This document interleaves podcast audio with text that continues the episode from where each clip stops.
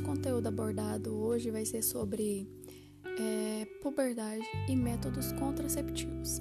É, Chama-se de puberdade a fase vivida pelo ser humano entre a infância e a fase adulta, ou seja, na adolescência.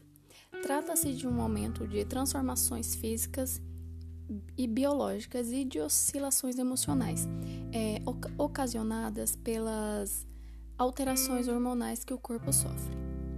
Então, o corpo está voltado nessa fase para a produção dos hormônios sexuais, que são diferentes em cada sexo. Os meninos produzem, é, entre outros é, hormônios, a testosterona e as meninas o estrógeno. E nessa fase, o crescimento se acelera os órgãos sexuais ganham definição e a fertilidade se inicia. E entre as meninas é, pode ocorrer entre 8 e 13 anos e em meninos entre 9 e 14. E o início da puberdade é, pode variar devido a fatores influenciadores como a genética, o, o ambiente e nesse último um dos elementos que mais afetam nessa fase é a nutrição.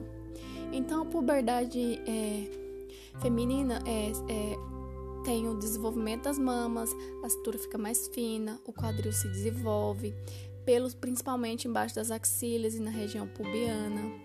É, a primeira menstruação chama-se menarca. É, o útero aumenta de tamanho, a voz também pode mudar e o crescimento em altura se acelera. Na puberdade masculina ocorre o aumento da, do volume dos testículos, produção de espermatozoides, surgimento dos pelos pubianos, axilares e faciais, é a alteração na voz, tornando-se mais grave, e desenvolvimento da massa, muscular. É... Então, agora vamos falar um pouco sobre os métodos contraceptivos, né? Eles são importantes para a prevenção de infecções sexualmente trans, é, transmissíveis, que são a IST, e evitar a gravidez. Esses métodos devem ser analisados em diferentes aspectos, tais como eficácia, proteção contra IST, dificuldade de uso, efeitos colaterais, preço do produto e restabelecimento da fertilidade. E esses métodos contraceptivos podem ser classificados em cinco tipos básicos: comportamentais, hormonais, de barreira, intrauterinos e definitivos. O corpo comportamentais baseia-se em mudanças no comportamento sexual. Os hormonais são medicamentos que contêm hormônios. Os métodos de barreira impedem fisicamente que o espermatozoide encontre o óvulo.